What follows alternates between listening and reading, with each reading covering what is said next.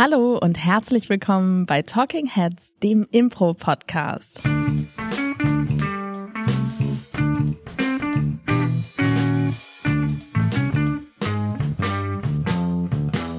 Und an meiner Seite heute charmant und attraktiv und auf der Suche nach Fliegen in der Mikrofonschutznetz-Hülle. Ja, war gerade ein Fussel. Ah, Paul Ziemer. Hallo. War gerade so ein Fussel an meinem Popschutz, aber ich hoffe, man hört ihn nicht. Den lauten Fussel. Im Gegensatz zu der anderen Person, die ihr hört. Es ist die laute Claudia mir gegenüber. Hallo, schön, dass du da bist. Hallo, ich bin die laute Claudia. Schrei, Frau. Findest du mich laut? Nein. Okay. Selbst, und selbst wenn, könnte ich dich einfach leise drehen hier in dem Moment. Das heißt, selbst wenn, es wäre kein Problem. Ja, da ist man manchmal hin und her gerissen, ne? Zwischen soll man jetzt höflich sein oder soll man die Wahrheit sagen? Wie viel verträgt die Freundschaft? Ein echtes Dilemma. Oder der Podcast. Oder der Podcast. Ein echtes Dilemma. Und damit sind wir auch schon beim Thema unserer heutigen Folge. Dilemma auf der Improbühne. Und es hat nichts mit Wollwesen zu tun und es hat auch nichts mit äh, Anthony Hopkins zu tun. Wer ist er denn? Nicht Heath Ledger. Ähm, Ich Paul, Namen von berühmten Menschen. In dem Moment bin ich draußen aus jeglicher Unterhaltung. Mann, der ich aß seine Leber mit einem Chianti. Ähm, Schweigen der Lämmer, Mensch. Ja, wie heißt der denn? Der offiziell. Äh, äh, heißt du nicht Anthony Hopkins? ja, der Schauspieler, aber wie heißt denn die Rolle? Ach so. Ähm. Ja. Das gibt's doch nicht. Irgendwas mit L, oder? Schreibt es doch an Marius. Hannibal Lecter. Hannibal Lecter, sehr gut. Müsst ihr doch nicht an Marius at diaffirmative.de schreiben. So, und ich hatte schon gedacht, wir sind ja heute direkt beim Thema, aber da, das war ein Irrtum. Nicht mit Paul ab äh, Kreuzung. Abschweif-Thema. Ja, Dilemma. Dilemmata ist ja die Mehrzahl der Plural. Das werde ich bestimmt noch ungefähr 17 Mal Mhm. falsch machen in diesem Podcast, aber ich bemühe mich. Und warum sprechen wir darüber im Impro-Theater? Weil es ein fantastisches Tool ist. Was ist denn überhaupt ein Dilemma? Du hast es ja gerade schon so ein bisschen angesprochen. Es ist ähm, die Situation, wenn man zwei Optionen hat letztendlich. Mhm. Und beide Optionen sind nachvollziehbar. Ich, also ich glaube, für und, mich ist ja, es. und vor allen Dingen sind beide auch suboptimal. Ne? Ja, genau. Und beide sind nicht so geil. Es ist so ein bisschen so dieses, ich liebe ihn, aber ich hasse ihn auch. Das ist ein. Dilemma quasi. Und das Dilemma ist, soll ich trotzdem mit ihm zusammen sein? Ja. Ja, also ich liebe ihn, aber ich hasse ihn auch, aber ich liebe ihn auch. Und Mhm. beides ist nicht geil, weil wenn ich ihn liebe, fühle ich mich nicht gut, aber weil ich ihn hasse, fühle ich mich auch nicht gut. Ja, bei dem nur ich liebe ihn und ich hasse ihn, finde ich, ist noch nicht so ganz das Dilemma. Deswegen meinte ich, soll ich mit ihm zusammen sein, weil ein Dilemma eben immer eine Entscheidung beinhaltet. Wenn es nur einfach ein Zustand ist, dann muss ich ja auch nichts weiter machen, dann ist es so.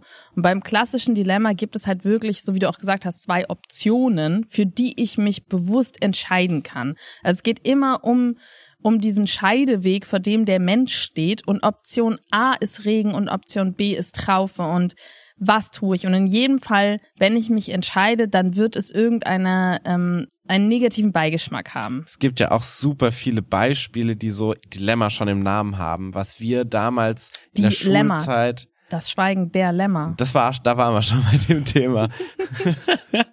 ähm, in der Schule hatten wir zum Beispiel auch häufig dieses Gefangen Gefangenendilemma, über das wir gesprochen haben, wo es äh, zwei Leute werden extern voneinander verhört und wenn beide es zugeben, äh, dass sie es getan haben, dann bekommen sie beide strafmindernd. Wenn eine Person es zugibt und die andere Person sagt, dass sie es nicht gemacht hat, wird eine freigesprochen und die andere Person bekommt die doppelte Zeit, die sie sitzen muss im Gefängnis. Wo das auch das Dilemma ist, so sage ich es jetzt oder gehe ich das Risiko ein, dass ich potenziell das Arschloch bin. Ja. So. Ganz schlecht dargestellt, aber auch ein Dilemma. Auf jeden Fall.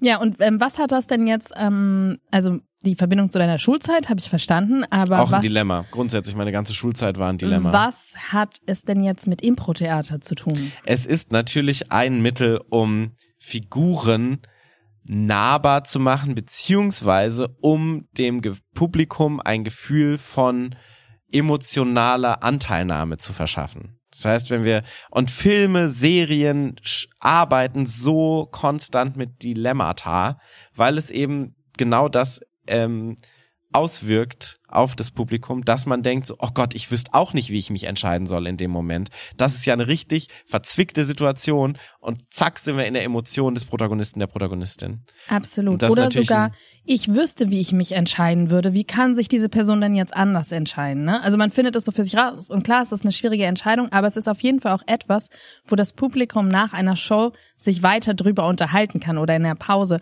So, wie hättest du das denn gemacht? Aber was ist denn da richtig? Und häufig gibt's da ja auch starke Ansichten dann, was die richtige Entscheidung ist bei so einem Dilemma, aber die sind eben unterschiedlich. Ja. Und, wenn Und du, du kannst sagst, irgendwie schon auch beide Seiten verstehen, auch wenn du dich eben nicht nur für eine entscheiden würdest. Weil sonst wäre es ja kein Dilemma. Wenn du sagst, ich kann nicht verstehen, wie er das gemacht hat, dann wäre es ja letztendlich einfach nur ein Arschloch. Und naja, oder es ist halt für die Figur auf jeden genau. Fall nachvollziehbar, ne? Ja. ja. Ähm, und wenn wir jetzt sagen Show, dann meinen wir natürlich keine klassische Shortform-Game-Show, weil in der würde ich sagen, ist nie so viel Platz für Klassischer. Simultandolmetscher mit Dilemma. Soll ich mich bewegen oder schon ich mich gerade? Ja.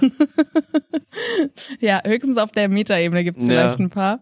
Aber äh, wir sprechen natürlich ganz vor allem von Langformen.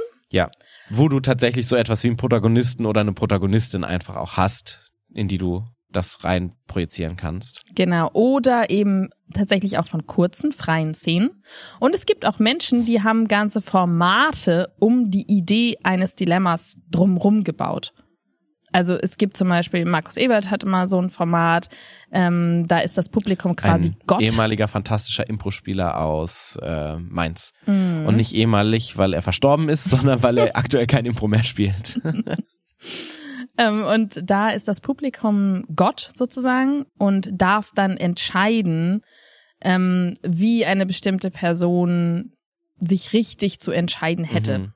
Es gibt auch jede Menge Himmel- und Hölle-Formate. Das ist eigentlich sowieso das klassische Dilemma, ne? Von Engel und Teufelchen auf deiner Schulter. Genau, also das ist so ein Stilmittel oder ja. es gibt es auch als Shortform-Game, dass du ein Engelchen und ein Teufelchen auf der Schulter hast, was jeweils dargestellt wird von einem Impro-Spielenden. Aber es gibt halt wirklich auch abendfüllende Formate um die Idee eines, wie wird sich diese Person entscheiden, weil, genau wie du sagst, es halt was macht mit dem Publikum mhm. und ist so eine super emotional aufgeladene ähm, Form der Interaktion ermöglicht. Ja, wir hatten das auch mal bei Oma Galvan, der viel mhm. mit diesen äh, Spirits und Geistern quasi arbeitet, dass du diese Geister auf der Bühne hast von so äh, Entitäten, die irgendwie auch die Emotionen darstellen oder vergangene Sachen oder zukünftige Sachen. Und da hatten wir auch ein fast schon Shortform-Game von mhm. der Struktur her tatsächlich. Nur, dass es halt nicht auf Comedy ausgelegt ist, sondern auf emotionale Erhöhung einer Situation, wo du eine Person hast, die eine Frage hat, die sie beschäftigt, wie zum Beispiel, soll ich auf das Ballettinternat gehen? Und dann hast du ganz viele Geister darum, die beide Seiten davon ähm, aufwiegeln. Zum Beispiel, ich bin dein ungeborenes Kind, was du nicht gebären wirst, weil du aufs Internat gehst und äh, deine Karriere nach vorne schiebst, zum Beispiel. Mm. Ähm, was auch eine ganz klare Szenenstruktur ist, die sich nur darum dreht, dieses Dilemma aufzubauen. Ja, genau. Und das ist quasi keine wirkliche Szene, sondern ähm, es ist eher wie ein Standbild. Also die Person, die das entscheidet, sitzt in der Mitte auf einem Stuhl und alle anderen stellen dann so die Gegenstände da. Das mache ich tatsächlich auch in meinem Level X-Kurs, große Entscheidung. Ist mehr so super so schöne Übungen dazu. Ja, mehr so ein Deutschaufsatz pro Contra. ja. Schon. Ja, auf jeden Fall auch, genau. Ähm, das heißt, es sind, es gibt super viele Einsatzmöglichkeiten, aber insbesondere für Langform und für ähm, das Publikum bei einer durchgehenden Erzählung mitzunehmen und das ganz interessant zu machen, obwohl uns ja viel ähm, Produktionswert sozusagen fehlt, mhm. ist ein Dilemma zu kreieren extrem empfehlenswert. Und es machen nicht so viele Leute. Also häufig fragt man sich danach so, warum war ich so dabei bei dieser Show? Mhm. Was hat mich so mitgenommen? Und die Antwort ist ganz häufig, ja, es gab ein Dilemma oder vielleicht sogar mehrere Dilemmata. Mhm. Das Schöne, was es fürs Impro so applikabel macht, ist es halt die technische Komponente dahinter, mhm. weil es nicht irgendein schauspielerisches, ähm, ungemein großes Talent erfordert, ja. sondern es ist sehr technisch runterbrechbar. Und das heißt, du kannst es sehr gut analysieren und dann eben auch auf der Bühne verwenden, wenn du es ähm, kannst. Und es ist auch gar nicht so einfach, weil du dich halt reindenken musst in dieses. Und ich würde sagen, von den Leit zwei Leuten, die hier am Tisch sitzen, gibt es eine Person, die es deutlich besser beherrscht als die andere. Paul Ziemer. Ich bin es auf jeden Fall nicht. und es ist auf jeden Fall was, und so offen können wir auch mal sein, dass die Affirmative das auf jeden Fall noch nicht so gut kann. Das ist auf jeden Fall eine Sache, wo wir noch am viel arbeiten gerade. Ich würde sagen, unterschiedlich. Ja. Also Ellie zum Beispiel macht das auch Ja, fantastisch. Ellie und du, ihr beide macht das fantastisch. Der Rest von der Affirmative, Marius kann das auch gut. Ja, Der Rest von der Affirmative ist, hat noch Nachholbedarf. ja. Aber so ist das ja. Also es gibt ja viele Dinge, die unterschiedlich verteilt sind. Sonst können wir natürlich alles. Genau, aber das heißt, wir ähm, haben euch jetzt schon mal erklärt, warum es einfach mega die Bereicherung ist, wenn man ab und zu mal so ein Dilemma reinschmuggelt in euer Storytelling. Und es ist wirklich genau wie du sagst, es ist nicht so dieses gefühlige, ach shit, ich kann aber jetzt nicht weinen auf der Improbühne auf Knopfdruck oder irgendwie fällt es mir echt schwer, ohne Pathos zu sprechen. Mhm. Und es ist sowas wie eigentlich wie Game of the Scene in, in Bezug auf narrative Sachen. Es ist einfach eine Technik. Und dann würde ich sagen, wenn wir jetzt schon sagen Technik, dann machen wir das Ganze doch auch technisch und gucken uns mal an, was es denn so klassikermäßig für Dilemmata gibt im Storytelling und auf jeden Fall Hinweis, es gibt unzählige Formen von Dilemmata. Also man könnte damit ganze Bücher füllen. Ja. Schauen wir doch mal uns Klassiker Nummer eins an. Ist das der Jingle, der jetzt Jetzt der kommt? Jingle. Klassiker Nummer eins. Mehr kann ich nicht beitragen, Claudia. Du bist die Expertin hier heute. Also ich würde sagen, so der das klassischste, die klassischste Art eines Dilemmas ist heilig der Zweck die Mittel Fragezeichen. Das heißt, ich tue etwas, um etwas noch Schlimmeres abzuwenden. Mhm. Zum Beispiel haben wir neulich ähm, House of the Dragon geschaut Mhm. und da ist direkt in der ersten Folge Hallo Thomas hier aus dem Schnitt. Wie immer darf ich den Mist, den die beiden fabrizieren, ausbaden. Eine kleine Spoilerwarnung für House of Dragons Folge 1 und noch eine kleine Triggerwarnung für den nächsten 1 Minute 36 für äh, komplizierte Schwangerschaften. Also wenn ihr sagt, ähm, davon lasst ihr euch triggern, das ist nicht cool. Hier noch eine kleine Triggerwarnung. Aber wenn ihr sagt, ich möchte die trotzdem, Folge trotzdem noch weiter zu Ende hören, äh, auch, auch wenn die beiden ähm, spoilern und, und anderen Krams erzählen, dann skippt einfach nach dem nächsten Scratch Sound die nächste 1 Minute 36 und dann könnt ihr die Folge einfach genießen. Viel Spaß dabei. ein sehr klassisches Dilemma, in dem die Frau des Königs, also die Königin, ist schwanger und das Kind liegt aber falsch rum, was jetzt zur damaligen Zeit, also so ein bisschen so ein mittelalterlicher Kontext, ein sehr großes Problem darstellt. Und es wird dann klar, dass ähm, diese Frau wird das Kind nicht gebären können, ohne dass beide sterben, weil es einfach, es kommt nicht raus und sie schaffen es nicht, Mhm. es zu drehen. Und es gibt aber die Möglichkeit, und das sagen die Hebammen dann ähm, ihrem sie liebenden Mann, sie könnten sie aufschneiden. Und damals gab es ja auch noch nicht die Narkosemittel wie jetzt. Mhm. Das heißt, es ist wirklich ein bei lebendigem Leib aufschneiden. Wir hätten vielleicht eine Triggerwarnung vorher packen Ja, sollen. vielleicht können wir die noch machen. Und das Kind rausholen. Und sie wird aber natürlich verbluten dann ähm, davon. Und ähm, ja, das Kind würde dann aber gerettet werden. Soll er das machen, ja oder nein? Weil letztendlich die Entscheidung ist, meine Frau stirbt, beziehungsweise ich gebe ihr vom Sterben großmögliche Qualen ja, oder ich verliere beide. ja. Und er entscheidet sich dann dafür, das zu tun, um das. Kind, zu, ja, um das Kind zu retten. Also das ist so ein klassisches Dilemma von, in- zumindest in den Augen des Protagonisten ist es so, ähm, ja, es ist etwas Schreckliches, was ich tun muss, aber ich, ähm, ich erreiche damit letztendlich was Gutes. Mhm. Oder auch der Klassiker ist so, könnten wir Hitler Ja, als Baby, exakt. als Zeitreisender erschießen?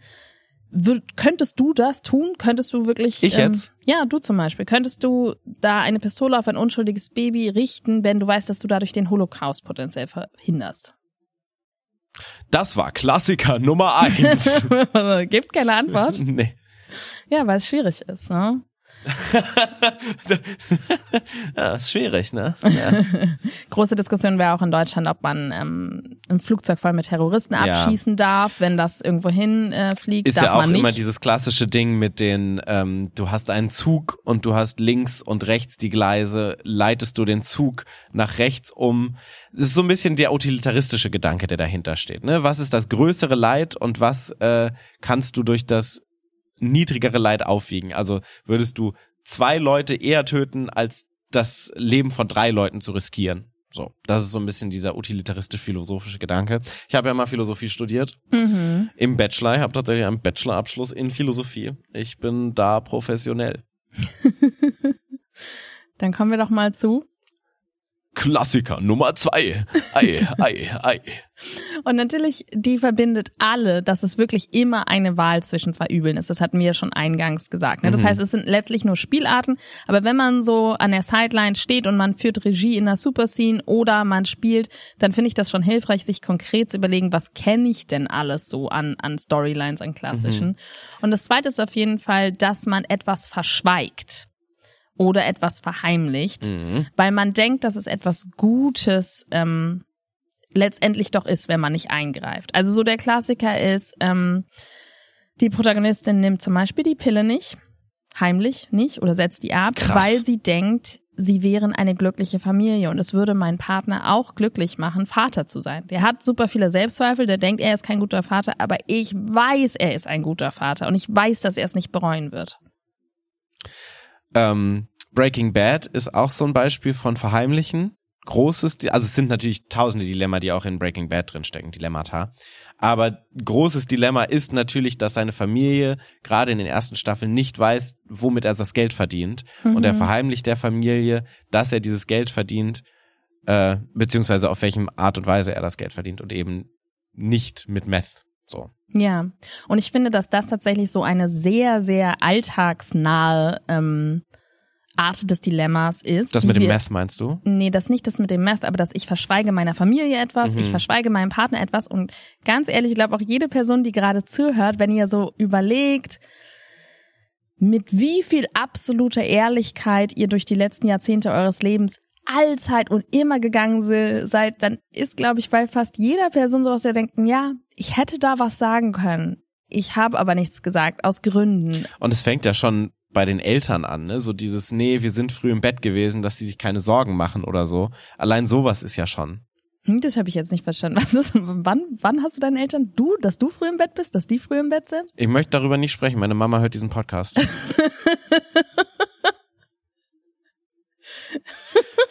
Das war Klassiker Nummer zwei. Nein, nein, Ei, ei.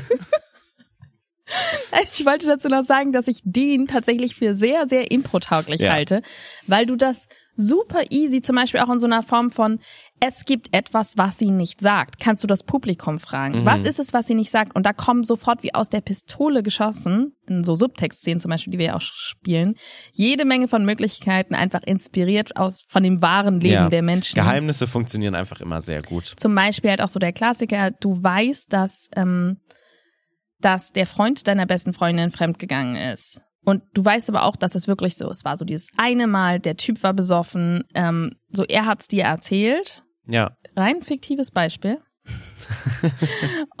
Und was machst du? Und du weißt aber, dass du damit letztendlich, du würdest die Beziehung wahrscheinlich zerstören. Und ich glaube, dazu gibt es zwei Optionen, wie sich Menschen entscheiden in so einer Situation, aber es ist schon nicht so einfach. Voll. Jetzt darfst du. Ei, ei, ei. Kommen wir jetzt zu Klassiker Nummer drei. Drei, drei. Irgendwie wird meine Rolle auch immer weniger in diesem Podcast. Klassiker Nummer drei hat schon ein bisschen bei dir angeklungen mit ähm, Utilitarismus, aber auch vor allen Dingen in Bezug auf versus, was ist für mich persönlich gut. Und das ist auch ein häufiges Motiv. Es ist die Entscheidung zwischen Allgemeinheit und dem, was vielleicht moralisch auch richtig ist und dem, was für mich ganz persönlich aus ganz egoistischen Motiven gut ist. Das heißt, so die einfachste Illustration ist, du kannst eine ganze Stadt retten Hm. oder du kannst deine eigene Familie retten. Ja. Was häufig auch das klassische Superheldendilemma ist letztendlich. Genau. Auch dieses gar die nicht mal wehrlose Frau, die deine Freundin ist oder die ganze Stadt Spider-Man. Ja, ja, oder auch gar nicht so, gar nicht mal auf diese Entscheidung, sondern so wirklich so, du kannst weiter Superheld sein oder du leidest einfach privat darunter, weil du kein Privatleben mehr hast, weil du enttarnt bist, weil quasi deine ganze Identität der Mhm. Öffentlichkeit preisgegeben wird. Was ja auch einfach nur der egoistische Nutzen dahin ist. Oder du versuchst trotzdem weiter das Böse zu bekämpfen. So. Total. Ähm, jede Mafia-Serie ähm, oder überhaupt alle, alle ähm, shady und kriminellen Berufe haben eigentlich fast immer inhärent ein Dilemma zwischen, ich will meine Familie ernähren, ich will, Mhm. dass es mir gut geht, ich will, dass es meinen ähm, mir liebgewonnenen Menschen gut geht. Aber das, was ich tue, um mein Geld zu verdienen, ist eigentlich moralisch verwerflich. Auch wieder Breaking Bad. Das ist klassisch Breaking Bad, ja. Ähm, deshalb, es kommen viele Dilemma, so das ist eher so die späteren Staffeln, weil so am Anfang geht's ja noch gar nicht um diese Auswirkung. Und dann später, gerade in der letzten Staffel, wo dann die Familie auch schon weiß, dass er das tut, Ja. aber er trotzdem sehr viel aufs Spiel setzt, damit es ihm und auch der fin Fam- Familie finanziell gut geht, wo dann auch Menschenleben aufs Spiel gesetzt werden, das ist dann so ein klassisches Dilemma in der Richtung. Ja. Ja. Prostitution, Drogendeal, Menschenhandel, alles mögliche. Und natürlich ist dann da. Happy Themenfolge heute. Nein, aber es sind halt interessante Charaktere. Ja. Und wenn wir zum Beispiel Mafiosi spielen, dann spielen wir Mhm. häufig so ein Klischee von denen, als ob es für diese Figuren nie moralische Fragen geben würde. Ja. Aber natürlich gibt es die. Und ich glaube, die Charaktere werden sehr, sehr viel interessanter, wenn wir das aufzeigen können, dass die eben auch menschlich sind und dass ein Dilemma dahinter steckt. Auch wenn die das vielleicht anders entschieden haben, als es viele Ja. Zuschauende entscheiden würden. Ja. Und dann kommen wir auch schon zum letzten. Also wie gesagt, es gibt noch eine Million mehr, aber es würde diesen Podcast sprengen. Deswegen kommen wir zum letzten. Kate, äh, Klasse, äh, äh, Slapsischer Klassiker Nummer vier, ihr, ihr, ihr. Das ist großartig. Und das ist die Wahl zwischen schönem Schmerz und gar keiner oder einer leeren oder einer ewigen Hm. Erfahrung. Stichwort Vampire. Stichwort Talking Heads, der Impro-Podcast. Was? Ihr könntet jetzt auch einfach eine halbe Stunde still gegen die Wand schauen, aber ihr habt euch dazu entschieden, diesen Podcast zu hören. Da sehe ich das Dilemma nicht. Nein, aber zum Beispiel ähm, wirklich ganz klassisch ist so, Vampir kann entweder die Mhm. Wahl haben zwischen Unsterblichkeit, aber eben nicht als Mensch, sondern als Vampir, oder er kann ein menschliches, liebendes, aufregendes Leben führen, was aber endlich ist und was mit dem Tod endet. Generell Liebe. Will ich Liebe eingehen, wenn ich weiß, dass der Schmerz der Trennung auf ihr lastet und ich das Risiko der Verletztwerdenheit da drin sehe? Ja. Willst du zum Beispiel mit der Person zusammen sein, obwohl du weißt, dass diese Person eine bekannte Herzensbrecherin oder ein bekannter Herzensbrecher ist und dann lässt du dich trotzdem drauf ein, obwohl du weißt, dass es nicht gut enden wird, Hm. weil es das vielleicht wert ist oder auch nicht? Oder auch zum Beispiel Toy Story, Paul Ziemer Spielzeuge. und Museum. und Museum. Ach so, ja, zum Beispiel äh, Toy Story 2 ist das nämlich Siehst du, ich tatsächlich. wusste doch, dass du dazu was zu sagen hast. Guck mal, Toy Story 2 ist das nämlich mit Woody, der äh, Hauptcharakter äh, in Toy Story 2, der ähm, von einem Sammler geholt wird, weil er ein besonderes Ausstellungsstück ist und quasi dann am Ende dieser Entscheidung hat, geht er in das Museum als Ausstellungsstück und wird für Jahr, Jahrzehnte, Jahrhunderte ähm, bewundert von allen möglichen Menschen oder geht er zurück ins Kinderzimmer, wo er seinen wahren Freund Andy hat, obwohl er weiß, dass Andy alt wird und irgendwann keine Spielzeuge mehr haben wird. In nicht so unabsehbarer Zeit. Trauriger Film. Nichts für Kinder. Wer da mehr zuhören möchte, kann gerne auch das große Brabbeln einschalten, den Pixar-Podcast, der seit einem Jahr schon in Pause steckt, aber vielleicht bald wiederkommt. Kleiner Teaser an dieser Stelle. Ja, Kleine Cross-Promotion. zwischen, zwischen äh, Shaggy Schwarz und mir. Naja, anyway. Ja.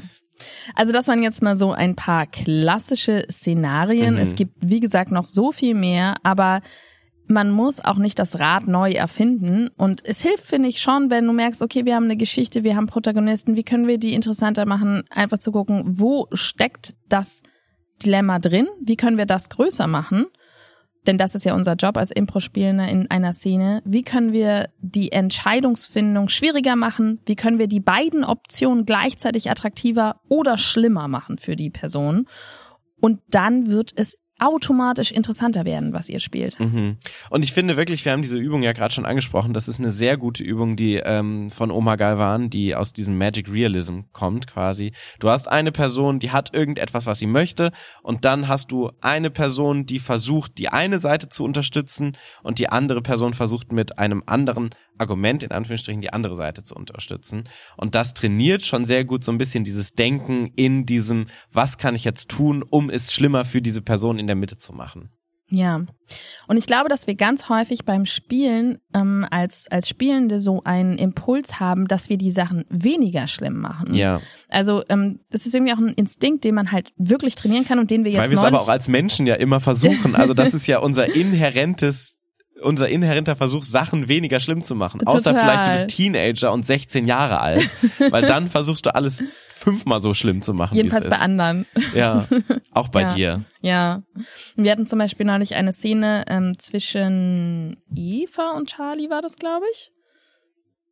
Weiß nicht, Ich wer weiß auf nicht, jeden welche Fall. Szene es ist. Die hatten ein Date und ähm, es Ah. lief richtig gut. Mhm. Und dann ähm, sind die vor der Tür von Charlies Figur und ähm, die küssen sich. Und dann ist die Frage, okay, wir haben eigentlich kein Problem. Gibt es ein Problem, was wir reinbringen können? Und wenn ja, wie können wir es, also ein Konflikt, Mhm. ne? Weil manchmal, manchmal haben wir Game und das ist wunderschön, manchmal haben wir Slice of Life Szene und das ist wunderschön und manchmal haben wir das Gefühl, jetzt würde der Show es gut tun, wenn wir auch mal, oder es ist eine Langform, wenn wir ein Dilemma dort Mit Slice of. Life Szenen meinst du Szenen, die aus dem Alltag, Alltag herausgegriffen geschnitten sind. sind, ja, wo in denen gar nichts Besonderes passiert, in Ja. denen wir einfach nur die Figuren kennenlernen. Und die beiden waren so richtig, richtig verliebt und waren richtig süß. Und ähm, dann hat Charlies Figur gesagt, dass er eben jemand ist, der einfach nicht für lange Beziehungen gemacht ist. Mhm. Und zwar wirklich nicht. Also nicht nur so als Floskel, sondern er weiß einfach, er verliert das Interesse an Frauen nach einer gewissen Zeit. Ja. Und es ist direkt so viel interessanter. Gleichzeitig haben wir dann in dieser Szene gemerkt, dass wir ein super starkes Bedürfnis haben, wenn wir mal so ein Dilemma aufmachen, dann direkt wieder zurückzurudern Ja. davon. Und Charlie ist dann direkt auch irgendwie so in so eine ähm, Richtung gegangen, dass das quasi, dass man das ja auch irgendwie ändern könnte oder Mhm. so. Aber das nimmt uns das Interesse weg. Weil für Evas Figur diese Entscheidung, das war das, was für uns spannend war. So wird sie es trotzdem machen. Sie findet ihn richtig, richtig gut. Wird sie letztendlich in ihr Unglück laufen? Oder wird sie die vernünftige Wahl treffen? Wahrscheinlich nicht, aber. Klassiker Nummer vier, ihr, ihr. An dieser Stelle. Nimmst du den Schmerz auf dich? Ja, stimmt. Ja, genau. Voll. Ich finde es tatsächlich, und das ist eben das Ding, was es so schwieriger macht, als für mich zum Beispiel Comedy auf der Bühne zu spielen, weil es so ein bisschen lebensnaher ist. Und weil du in deinem Alltag so viele Mechanismen schon eintrainiert bekommen hast, um mit solchen Dilemmata umzugehen, wie zum Beispiel es abzumildern, ähm, dich als Opfer der Situation zu begeben, also zu, zu inszenieren letztendlich. Mhm. Und das sind so viele Situationen, die intuitiv schon bei uns ausgelöst werden auf einer emotionalen Ebene, wenn wir uns mit Dilemmata konfrontiert sehen, dass es manchmal schwierig ist, diesen Schritt zurückzumachen auf der Improbühne und das fernab von unseren natürlichen Verhaltensweisen zu spielen auf der Bühne. Total. Also ich denke gerade an eine Szene, ähm, da wart ihr ein Sketch-Ensemble und dieses Sketch-Ensemble hat halt gemeinsam Sketche entwickelt und tourt und ist dann beim ähm, bei einem Boss einer großen Agentur und äh, Marius und Marius sagt dann alles klar, ich nehme dich. Den Rest brauche ich nicht in einem Einzelgespräch. Ja. Und dann kommt, das warst du, ähm, nee, Nee, stimmt gar nicht, Corbinian war das, kam dann wieder zu der Gruppe und hat so gesagt, ey Leute, ich habe gerade ein krasses Jobangebot bekommen, so ich könnte halt Solokünstler sein bei dem, aber euch will er nicht. So ich würde halt so das vielleicht annehmen, Fragezeichen. Und deine Intuition als sein bester Freund und Teil Ja. von diesem Ensemble war sofort zu sagen, hey, Hey, cool, mach doch. cool, ich freue mich für dich. Ja, Und damit haben wir aber kein Dilemma mehr. ja. Aber es ist so, dass, Klassiker null, ul, ul. aber es ist so das, was du halt wahrscheinlich intuitiv als Paul Ziemer einfach machen Ja. würdest, als harmoniebedürftiger Mensch. Total. Und dann müssen wir ein bisschen unsere Harmoniebedürftigkeit zurückstellen. Ja. Natürlich sagen so, was Junge, wir haben hier jahrelang daran gearbeitet und jetzt kommt Was hier, Junge? das erste Angebot, was es gibt und du lässt uns im Stich. So, glaub doch mal an Mhm. uns. Dann sagen wir dem halt ab, dann nimmt uns der nächste. So, wie kannst du uns jetzt direkt hier stehen lassen bei der ersten Abzweigung, die sich dir eröffnet? Ja. Und das ist aber nichts, was offensichtlich intuitiv und so sehr liegt. Und das ist aber ein Muskel wie alles andere auch, den man trainieren kann. Vor allen Dingen, und das fand ich, äh, finde ich nochmal gut im Hinterkopf zu haben, wenn ihr wirklich Fernsehen guckt, wenn ihr Serien guckt, überall, in jeder verdammten Mm. Serie, auch in Comedy-Serien, sind so viele Dilemmata und es ist schon spannend, einfach mal zu gucken, was für Dilemmata diese Serie jetzt gerade aufmacht. Auch so in Sitcoms ist eigentlich, also ich gucke gerade BoJack Horseman sehr viel und BoJack Horseman spielt natürlich auch mit sehr vielen kaputten Figuren, die emotional so ein bisschen zerrüttet sind und die sich konstant in Dilemmata befinden und in Mhm. jeder Folge ein neues Dilemma reinkommen und reinschlittern. Ähm, aber zum Beispiel auch sowas Simples wie äh, Ted Lasso, zum Beispiel eine Fußballserie, wo es auch dahin geht, wir haben hier unseren fa familiären Verein und wir haben da den großen Verein, bei dem ich großes Geld verdienen kann, wo ich auch viel, äh, viel erfolgreicher spielen kann. Wechsle ich jetzt oder wechsle ich nicht den Verein? Ja, Was so ein das simples, Dilemma eines jeden Fußballspielers, ja, oder Fußballspielerin. außer Absolut. den bei Bayern München. Ja. Also ich werde auch immer konstant von den ganzen krassen Impro-Theater-Ensembles in Deutschland angefragt, um dann so, soll ich bei der Affirmative bleiben oder soll ich jetzt doch wirklich reich werden? Welche anderen krassen Ensembles kennst du dann noch aus Deutschland? ich dachte, die sind das einzige. Das muss alles diskret bleiben. Ich habe die Angebote. Es liegt noch zu Hause auf meinem Schreibtisch. ja, genau. Also wenn ihr das üben wollt, geht ruhig auch mal tatsächlich in solche Szenarien. Überlegt euch wirklich einfach mal im Kopf Szenarien und spielt die an und guckt dann nämlich so, wie, wie machen wir das denn beim Spielen, dass wir das erhöhen. Subtext-Szenen haben wir schon angesprochen, sind ein guter Weg, um das zu üben. Das heißt einfach, wir spielen eine normale Szene und bringen das Dilemma als Regieanweisung von außen rein oder ähm, unsere Aufstellung der, ähm, der Geister, der Entscheidungsgeister von Mhm. Oma Galvan. Alles das sind Möglichkeiten und ich kann es euch auf jeden Fall nur sehr ans Herz legen, weil es jede Show vielschichtiger und spannender macht. Apropos vielschichtig und spannend, Paul Ziemer, hattest du einen Impro-Moment diese Woche? Der Impro-Moment der Woche. Ähm, ja, tatsächlich, aber einfach, weil ich es so schön fand. Ähm, viele Kenner unter euch oder KennerInnen werden es mitgekriegt haben. Letzte Woche hatten wir einen fantastischen Gast in einem Podcast, äh, und zwar Gerald Weber aus An und für sich. Und ich freue mich einfach, dass er hier ist. Äh, in, in Mainz und er, er besucht uns und ist äh, für drei Tage hier in Mainz und ist bei den Kursen und ähm, bei den bei einer Show auch tatsächlich und das ist einfach sehr schön. Ich finde das irgendwie so sehr cool, mal so wieder diese Connection nach außen hin zu haben und so ein bisschen nicht das einzig krasse Ensemble zu sein. Nein, aber so dieses wirklich, ich finde es einfach so schön, wenn Ja. man untereinander Du mit weißt, Impro-Leuten Vertrag bei quatscht. mir auf dem Schreibtisch liegt. Ja, das ist es wahrscheinlich, ne? ja, aber das hat mich echt sehr glücklich gemacht, ähm, dass er hier ist. Einfach. Was war denn dein Impro-Moment der Woche?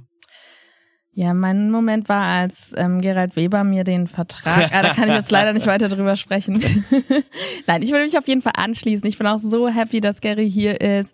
Ähm, es ist einfach mega schön, sich so auszutauschen und ich finde es halt auch immer so einen schönen Reminder, wie wie ähm, die Einstellung in der Impro-Community ist, dass es eben wirklich nicht Konkurrenz ist, sondern dass es halt eine große Familie ist, so kitschig es sich anhört. Ja, Aber Gary ist auf jeden Fall so der lebende Beweis mal wieder dafür und das tut sehr gut und macht mich glücklich.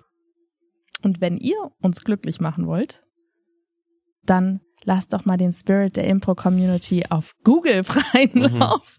Gebt uns fünf Sterne auf iTunes, auf Spotify, auf Google. Nochmal der Hinweis, auf Google gibt's nicht Talking Heads, nur die Affirmative, aber die dürft ihr auch sehr gerne mit fünf Sternen bewerten, wenn ihr was zurückgeben wollt.